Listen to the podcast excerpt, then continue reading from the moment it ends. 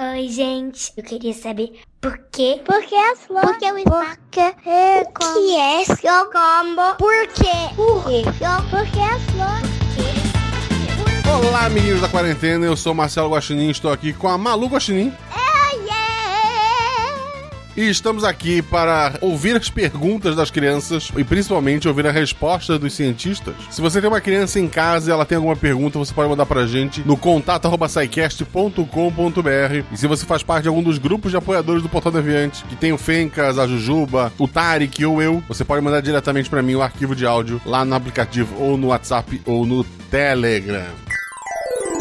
Sai, kids, porque sim não é a resposta.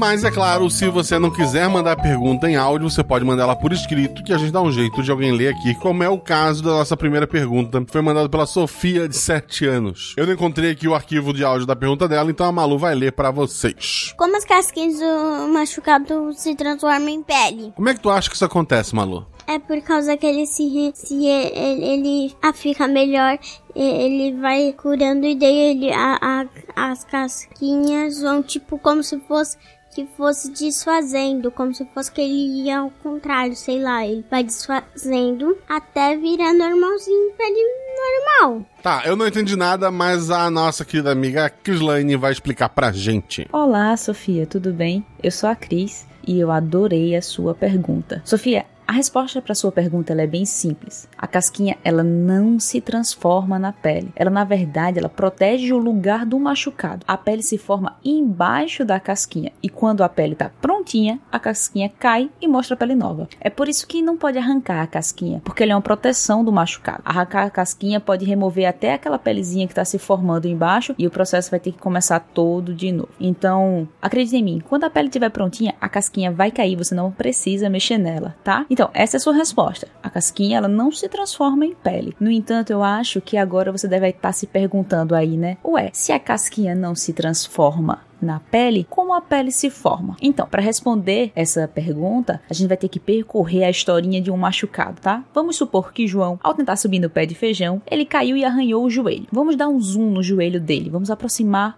para o joelho de João agora. Tá lá o machucado e o sangue tá escorrendo. Nessa hora, nós temos no nosso sangue uma coisinha chamada plaquetas e uma proteína chamada fibrina. As plaquetas, elas funcionam como tijolinhos. E a fibrina é como se fosse a cola, uma cola para esses tijolinhos. E aí os tijolinhos vão se juntando com, junto à cola, e mais tijolinhos e mais cola, isso lá no lugarzinho da ferida, e eles param o sangramento. Eles fazem uma paredinha e param o sangramento, tá? De tijolinhos e cola. E aí, isso tudo junto com o sangue coagulado forma aquela casquinha que você vê com aquela coloração, ou seja, essa casquinha nada mais é do que esses tijolinhos, a cola e o sanguezinho coagulado. Embaixo da casquinha, tá? O que ocorre para formar a pele é que chegam outras células, que a gente chama de fibroblastos, mas esquece esse nome. Chegam outras células, células e elas começam a formar uma nova pele. As células elas são capazes de formar uma pele. E aí ela forma a pelezinha por baixo, a camadinha de pele por baixo, e aí quando aquela pelezinha tá pronta, a casquinha cai. É isso aí. Então tá aí a sua resposta. Você já sabe como a pele se forma e sabe sabe que a casquinha não vira a pele. Tchauzinho, Sofia. Muito bem, muito boa a resposta da, da tia Cris. Então, a casquinha serve para proteger a gente, para parar de sair o sanguinho. E enquanto ela tá ali protegendo a gente por baixo, a pele vai se formando de novo. Certo, Malu? Certo. Você gostou dessa pergunta? Sim. Então vamos ouvir a próxima pergunta, que veio da Helena, de 5 anos. Oi, Sai Kids. Meu nome é Helena, eu tenho 5 anos. Eu vou perguntar como é feito cimento. Como é feito cimento, Malu? Você sabe como é que faz o cimento? Não. No Minecraft não tem cimento? Cimento é aquilo que.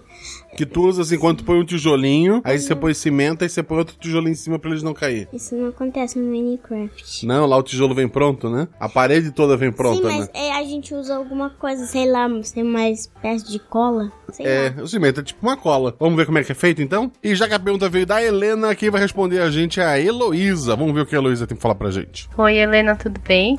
Eu sou Heloísa e vou tentar te ajudar a entender um pouquinho como que é feito o cimento. O cimento normalmente parte de uma mistura inicial entre argila e calcário, que são grãos bem pequenininhos de diferentes tipos de rocha. Para produzir o cimento, esses dois elementos são aquecidos num forno bem quente, a uma temperatura de mais ou menos 1500 graus Celsius, até que a argila e o calcário se unam, formando pequenas bolinhas. Aí, depois dessa primeira mistura, essas bolinhas recebem um outro elemento, a gipsita, que é um dos componentes da pedra de gesso. No fim, para virar aquele cimento que a gente encontra nas lojas de material de construção, essa mistura toda é bem moída e triturada, até virar um pozinho bem fino. Só que para a gente usar esse cimento nas construções de casas e prédios, ainda é preciso adicionar um pouquinho de água. Quando a gente adiciona água, todos esses elementos vão esquentar bastante numa reação. Então, sempre que alguém está mexendo com cimento, é bom estar tá bem protegido usando luvas, tá? E o que acontece com todo esse calor? Uma parte da água vai evaporar. Então, a mistura que estava líquida vai ficar muito mais dura, vai virar um sólido. Como se fosse uma gelatina depois que a gente coloca na geladeira, só que não é de comer, tá? Nas construções, a gente também vai encontrar o cimento misturado com outros elementos, dependendo do quão forte e sólido a gente precise dele. Por exemplo, se a gente misturar o cimento com areia, água e cal, a gente forma argamassa, que vai funcionar como se fosse uma cola. A gente pode usar argamassa para empilhar um tijolo em cima do outro, por exemplo, e construir uma parede. A gente coloca um tijolo, passa a argamassa, coloca o outro tijolo em cima e vai fazendo assim diante, até formar uma parede bem alta. Quando essa argamassa seca, ela fica dura e a parede fica bem forte. A gente também pode usar essa argamassa para colocar um azulejo na sua cozinha, por exemplo. Lá na parede, você tem a parede pronta, coloca a argamassa e instala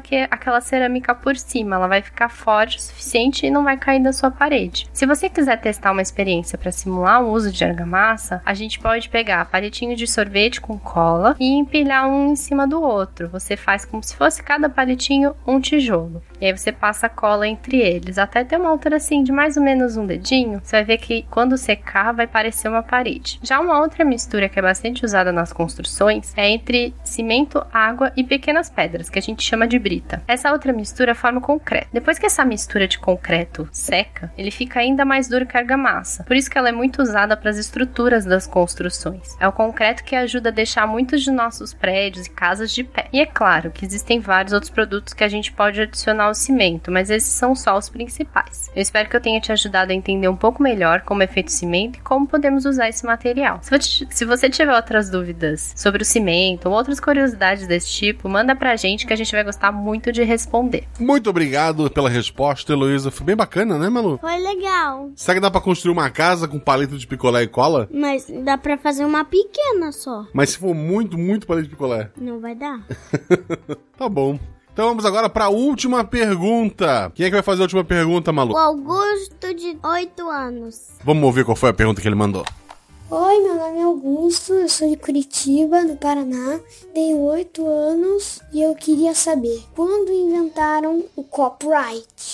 Que é isso, copyright? Eu não vou nem me arriscar a falar, tá? Mas é, copyright seria. Uh, eu, eu, eu, acho que é cópia. Cópia de impressora. É por aí. Parece copyart, só que. sei lá, em inglês. Isso, copy no caso ali seria. Copiar. É, é, é, o seguinte: é, sabe o desenho do Mickey? Sabe o, o ratinho orelhudinho redondo? Tá, qual é o desenho que tu mais gosta? É, eu gosto de bastante desenho. Tu vê na televisão ali? O mais que eu assisto normalmente, sei lá. O Gumball, o mundo de Gumball, pode ser? Pode ser. Então, eu posso começar a vender camisas com a cara do rosto do Gumball? Não, não posso, porque copyright é isso. Alguém é o dono desse desenho e só ele pode ganhar dinheiro com isso. Mas. É... Mas a pergunta do nosso querido amigo é quando isso foi criado? Então vamos ouvir o nosso tio Fencas contando para vocês. Tá. Fala, grande Augusto, tudo bom, cara? Rapaz, quando inventaram o copyright? Meu Deus, oito anos perguntando sobre copyright. Tudo bem, tudo bem, vamos lá. Para começar, enfim, você já deve saber, mas é bom que os, os outros que estejam ouvindo aqui conosco saibam. Copyright, que o Augusto está perguntando, é uma palavra em inglês que literalmente significa direito de cópia, né? Aqui no Brasil a gente traduz como direitos autorais, que é um, uma lei, um dispositivo, um ato que faz com que uh, com que controle uh, quem pode ou não copiar o trabalho feito por uma primeira pessoa. Ou seja, se eu escrevo um livro e aí vem o Tarek e, e, e copia o meu livro inteiro e fala, escrevi um livro, pode tá roubando um livro que é meu. Então, o que é, começaram a ver horas, a gente precisa criar alguma coisa para impedir que ladrões de ideias roubem esse, esses os autores, né? Que roubem um, escritores, que roubem músicos, que roubem a ideia e a criação de outras pessoas. A ideia do copyright, né, dos direitos autorais, começou a existir então quando começou a se popularizar a prensa. O que, que é a prensa? A prensa é o bisavô da impressora. Antigamente, quando a gente tinha que escrever alguma coisa, né? Você ia lá e escrevia com caneta e papel. Não essa caneta Bic de hoje em dia, mas com penas, né? E não o papel, esse papelzinho branco, mas papiros ou, ou papéis de qualidade inferior. Mas você escrevia tudo e colocava num livro. Mas você imagina escrever um livro gigantesco na mão. E era assim que se fazia até mais ou menos o final da Idade Média. No final do século XV, início do século XVI, ou seja, mais ou menos em 1500 e pouquinho, já tinha se popularizado muito um objeto chamado prensa, também conhecido como prensa de Gutenberg, que basicamente fazia com que quem quisesse escrever alguma coisa colocasse todas as palavrinhas organizadas em determinada posição e meio que carimbasse a página, entendeu? Eles colocavam nos ferrinhos as letrinhas e tal, colocavam uma na frente do outro, aí tinha lá escrito SciCast, né? Então tinha lá S-C-I-C-A-S-T e, e aí colocava de um lado, você carimbava aquele SciCast na, na, na página. Então você não precisava ficar escrevendo SciCast várias vezes. Você ia carimbando as páginas uma a uma. E com isso, eles começaram a fazer muitos livros, porque agora você não precisava mais escrever na mão. Você podia ir só carimbando e aí você podia fazer,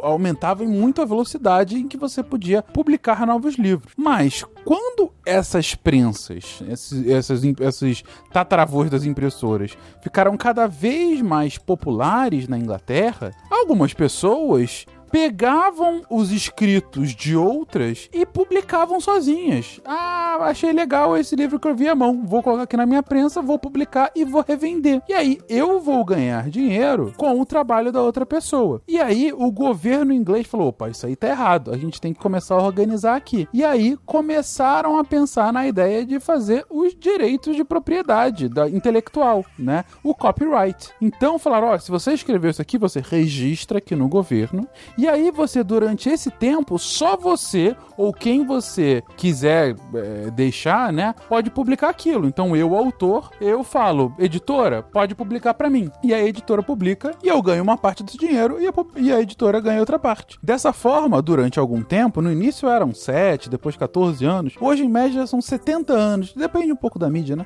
Mas mais ou menos 70 anos você continua ganhando dinheiro com aquilo que você produziu. E olha, começou com livro e hoje serve para tudo tudo. Serve para filme, para jogo, para música, para qualquer tipo de propriedade intelectual que você cria, você pode registrar o direito dela e ninguém pode copiar ou pode copiar a não ser que te pague um pouco para usar aquilo que você criou. É isso. Um beijo para você, Augusto, e faça mais outras perguntas difíceis para crianças de 8 anos. Beijão. Gostou da resposta? Sim. O Psykids, ele deveria ser registrado para ninguém copiar? Não deveria ninguém copiar. Não deveria ninguém copiar? Mas aí se as pessoas copiassem, não teriam mais crianças tendo as perguntas respondidas? Talvez, tipo, fazer um, sei lá, um, um, um uma roupa, mas assim, não deve... Não, não, não... Vender, tipo, um, um guaxininzinho, mas não vender só pra, pra sua criança mesmo?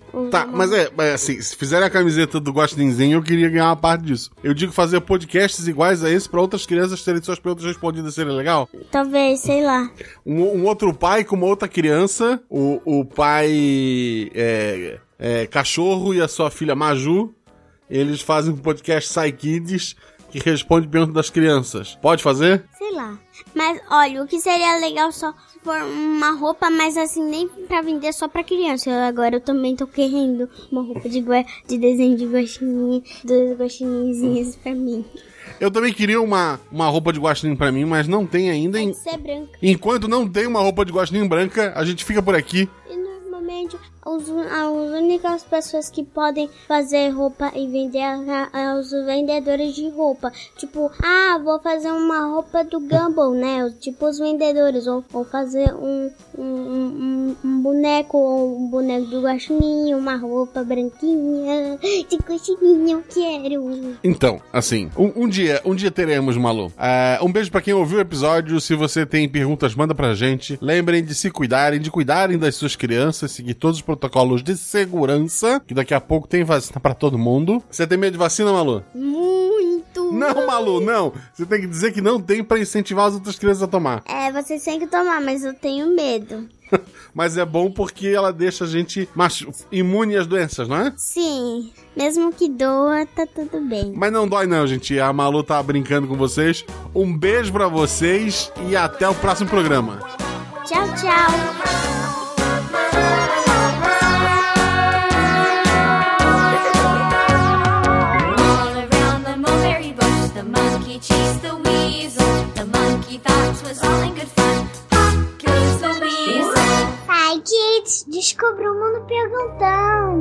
Este programa foi produzido por Mentes Deviantes. deviante.com.br Esse podcast foi editado por Nativa Multimídia.